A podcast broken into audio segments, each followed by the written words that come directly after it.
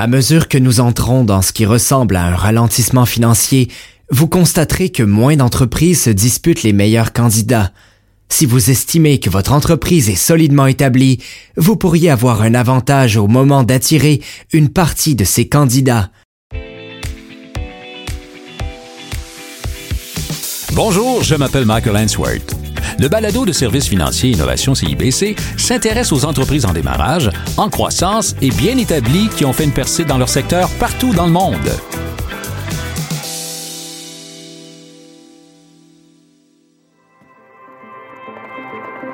L'incidence de la COVID-19 sur ces sociétés se poursuit, tandis que les problèmes géopolitiques à l'origine d'une correction sur les marchés publics se sont également répercutés sur les marchés du capital investissement. Personne ne le sait aussi bien que Rounding. Il co-dirige les placements d'actions de croissance interentreprise chez Norwest, où il se concentre sur le partenariat avec des entreprises gérées par leurs fondateurs ou efficaces en capital qui cherchent à passer d'une croissance de plus de 10% à une croissance qui dépasse les 100 Norwest est une société de placement à plusieurs stades qui a enregistré des rendements dans le premier quartile au cours des 60 dernières années et qui a connu sa juste part de cycle économique. Titulaire d'un BS en génie électrique et informatique à Cornell, Runding a fait ses armes il y a plus d'une décennie chez Union Square Advisors lors de la dernière crise financière. Alors, que pense-t-il des crises jumelles auxquelles nous sommes confrontés aujourd'hui? Il me dit que nous commençons à assister à un retour à la vie d'avant la COVID-19, mais qu'il s'agit d'un retour accéléré.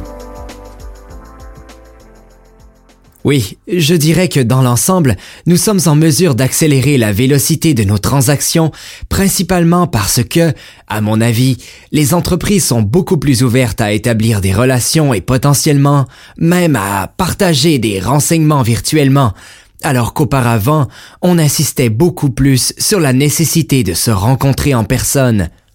Parlez-moi de la vélocité des transactions. J'imagine que c'est une arme à double tranchant. Oui, vous avez certainement discuté avec d'autres investisseurs au cours des deux dernières années. Ces deux dernières années ont été très chargées, voire folles pour tout le monde, compte tenu de l'afflux important du volume de transactions. Je pense que cela reposait en grande partie sur le fait que les entreprises, parce qu'elles sont plus ouvertes à l'échange de renseignements et à l'exploration d'opérations, se contentaient de multiplier les occasions liées aux opérations. C'est donc simplement une question d'être plus occupé. Vous ne craignez pas que certaines choses passent entre les mailles du filet ou peut-être que la diligence raisonnable ne soit pas aussi rigoureuse que vous le souhaiteriez si vous aviez le temps et la patience de le faire en personne? Bien sûr. Si vous procédez à la diligence virtuellement seulement pour l'ensemble du processus de placement, vous perdez toujours un élément lié aux rencontres en personne. Aussi, comme nous avons habituellement tenté de le faire, lorsque nous nous sentons assez à l'aise pour investir, nous essayons de passer le plus de temps possible en personne avec la direction, une ou plusieurs fois. Dans le contexte de la pandémie, nous essayons d'être très souples à cet égard qu'il s'agisse de prendre l'avion pour rencontrer quelqu'un, de les inviter à venir nous rencontrer ou de nous retrouver à mi-chemin. Nous nous sommes efforcés de rencontrer tous les entrepreneurs dans lesquels nous avons investi. Alors, la pandémie a-t-elle rendu votre entreprise plus efficace? D'une certaine façon, oui, parce que cela a permis une plus grande portée et, dans la plupart des scénarios, les entrepreneurs ont sans doute été beaucoup plus réceptifs à l'idée d'avoir au moins le dialogue initial de façon virtuelle, alors qu'auparavant, la plupart de ces dialogues devaient avoir lieu en personne ou lors de conférences technologiques ou autres événements de ce type. De ce point de vue, nous avons probablement pu établir des contacts ou des relations avec beaucoup plus d'entrepreneurs. Qu'avez-vous appris pendant la pandémie qui vous a le plus surpris? C'est une bonne question. Je dirais que dans l'ensemble, l'une des choses formidables que nous avons constatées était à quel point bon nombre de ces entreprises étaient résilientes. Bon nombre d'entre elles ont grandi durant une période de prospérité, l'un des plus importants marchés haussiers de notre histoire au cours des dix dernières années. C'est pourquoi une perturbation du marché peut être très inquiétante pour beaucoup de gens, mais nous avons constaté que bon nombre de nos entreprises se sont mobilisées, et pas seulement l'équipe de leadership, mais aussi les employés et la clientèle, en particulier envers les entreprises qui se concentraient un peu plus sur la réalisation de missions précises et qui cherchaient des façons de continuer à avoir une incidence positive sur nos principales parties intéressées. Oui, il semble que les employés soient plus aptes ou plus désireux de changer d'emploi, et le travail a vraiment pris une plus grande signification comme élément fondamental de leur identité. Oui, absolument. Cela ne s'applique pas nécessairement à tout le monde, mais dans beaucoup de nos entreprises, nous voyons des gens qui souhaitaient certainement avoir une bonne carrière sur le plan financier et avoir de bonnes occasions de perfectionnement professionnel à long terme. En même temps, toutefois, ces personnes veulent travailler avec une entreprise qui incarne une mission et des valeurs qui les interpellent et qu'elles peuvent soutenir. Je pense que c'est en partie parce qu'aujourd'hui, votre emploi ou votre lieu de travail font davantage partie de votre identité. Pour cette raison, vous devez vous assurer de travailler avec l'entreprise qui représente les valeurs auxquelles vous croyez. Vous constatez donc qu'en collaborant avec des entreprises plus axées sur une mission, vous leur avez permis d'accroître les avantages tant sur le plan financier que sur le plan des répercussions? Oui, je pense. Je pense que cela se résume à seulement quelques aspects. Premièrement, quand l'entreprise définit mieux sa mission et ses valeurs, elle est en mesure de mobiliser l'équipe à l'interne en ce qui a trait aux priorités, à la façon de développer les produits et d'aider nos clients, et aux choses que nous voulons vraiment accomplir. Je pense qu'il est vraiment très important d'harmoniser la mission et les valeurs. Ensuite, comme vous l'avez mentionné, il y a le talent. Actuellement, les meilleurs talents ont beaucoup plus de choix à leur disposition en cette période de travail à distance qu'ils n'en auraient eu avant la pandémie. En explorant toutes les occasions potentielles, ces talents se tourneront naturellement vers des sociétés un peu plus axées sur leur mission et dont la dite mission les interpelle.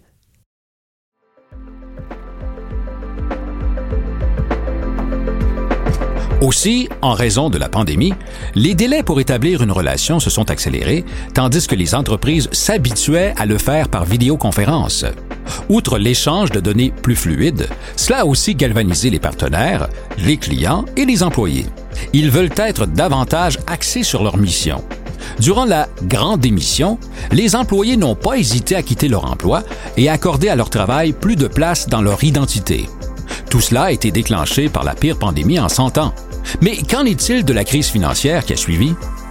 Nous avons observé une grande réinitialisation des valorisations sur les marchés publics qui s'est répercutée sur les marchés privés. Selon Rounding, cela a rendu son secteur plus concurrentiel dans un contexte d'afflux de capitaux dans sa catégorie de placement.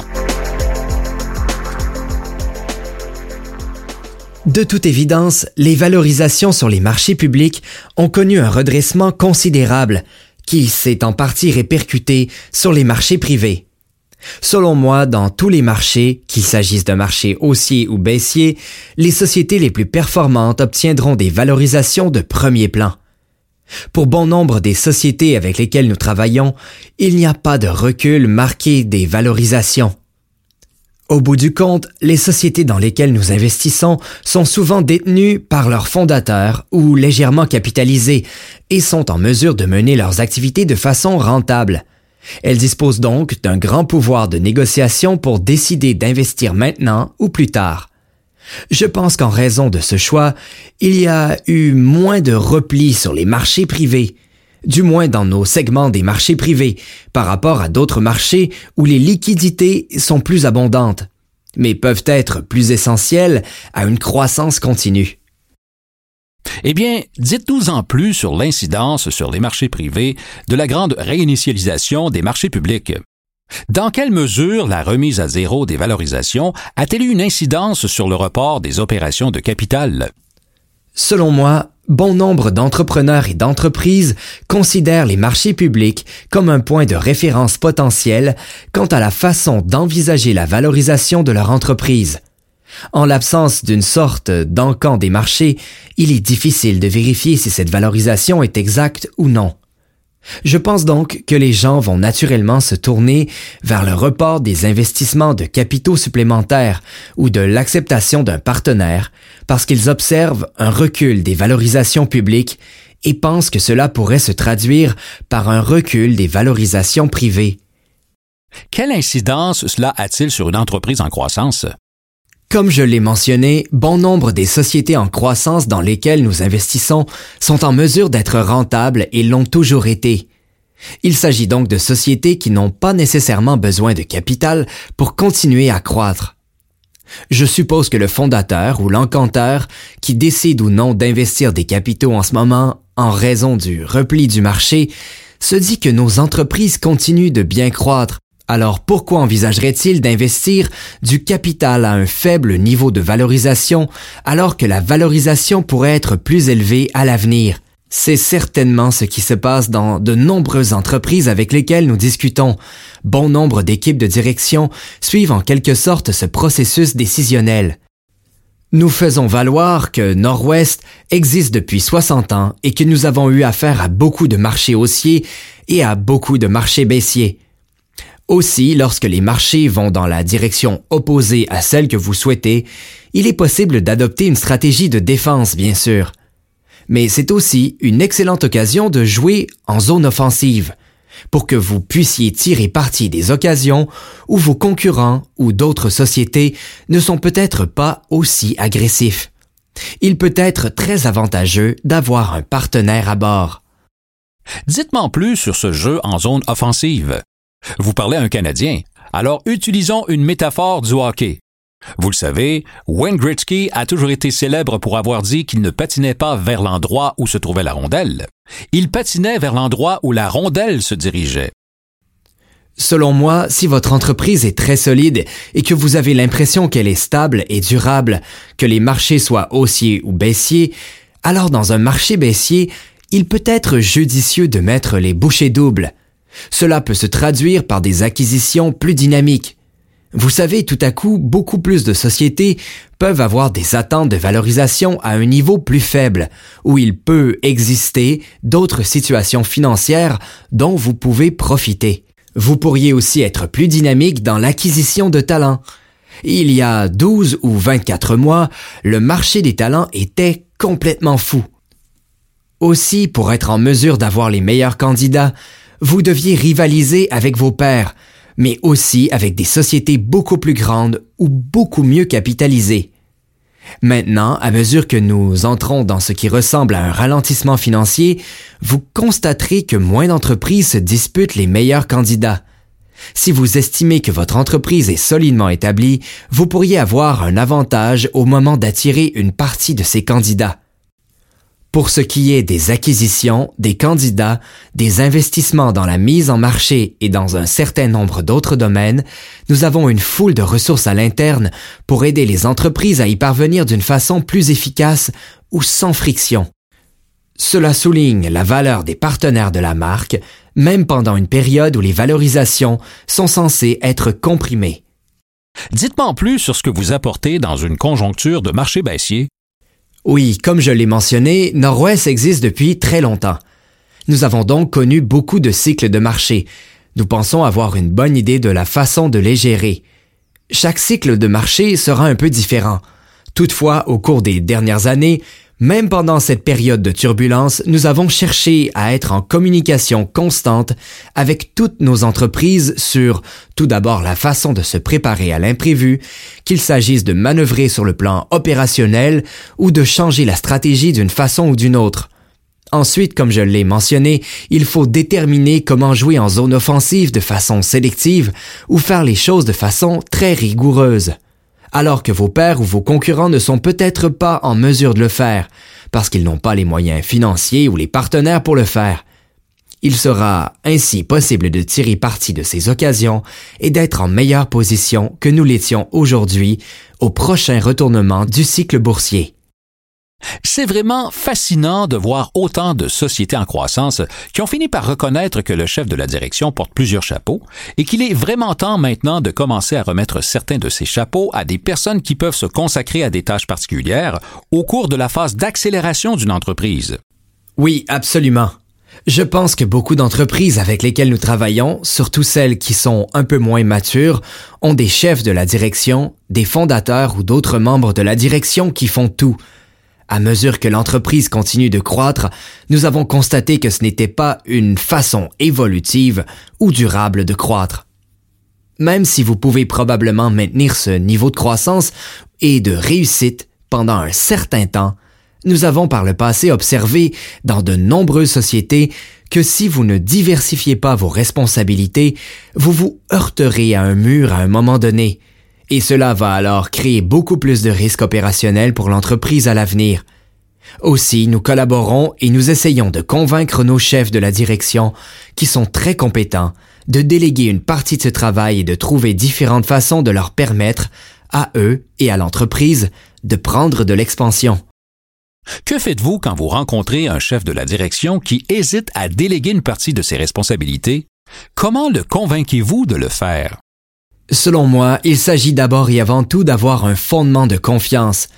Avant même d'investir, nous passons beaucoup de temps à établir des relations avec les gens. Dans certains cas même pendant plusieurs années. Nous voulons simplement nous assurer que nous nous comprenons mutuellement sur le plan culturel et interpersonnel et que nos philosophies d'exploitation respectives concordent. En ce qui a trait à des décisions d'affaires précises, notre philosophie générale à cet égard est de soutenir l'équipe en place. Lorsque nous investissons dans des entreprises, nous adoptons ce que nous appelons une approche d'invité. Nous allons donc travailler activement avec vous, mais nous nous considérons comme des invités dans votre maison. Nous n'allons pas repeindre les murs, sauf si vous nous dites que nous pouvons le faire. En revanche, nous allons mettre à profit notre vaste expérience acquise en travaillant avec des centaines d'entreprises au fil des décennies et transmettre une partie de cette expérience à nos entreprises particulières. Quant à votre question sur la façon dont nous envisageons de diversifier un peu l'équipe de direction, il s'agit selon moi de partager ces expériences antérieures acquises auprès d'autres entreprises qui en étaient à la même phase de croissance et qui avaient le choix entre deux possibilités. Soit elles cherchaient à étoffer leur équipe de direction, à élargir et à déléguer leurs responsabilités, et elles l'ont fait. Soit elles décidaient de faire cavalier seul, et nous les avons soutenues, mais en leur présentant les problèmes et les risques potentiels au fur et à mesure que la société prenait de l'expansion. Au bout du compte, nous laissons nos équipes de leadership prendre leurs propres décisions. Nous espérons qu'en partageant ces renseignements, ces récits et ces expériences, et franchement les expériences des membres de nos réseaux qui les ont vécues directement, nos équipes de leadership finiront par prendre les bonnes décisions.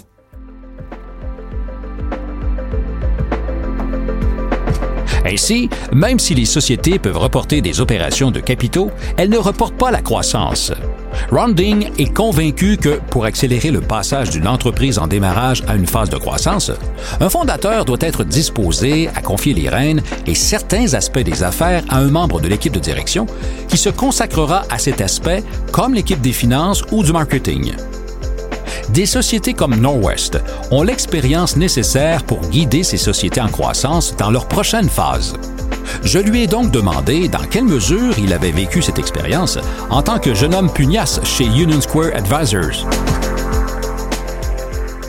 Vous savez, j'y ai travaillé il y a une dizaine d'années et à l'époque, Union Square Advisors était une banque d'investissement plutôt petite.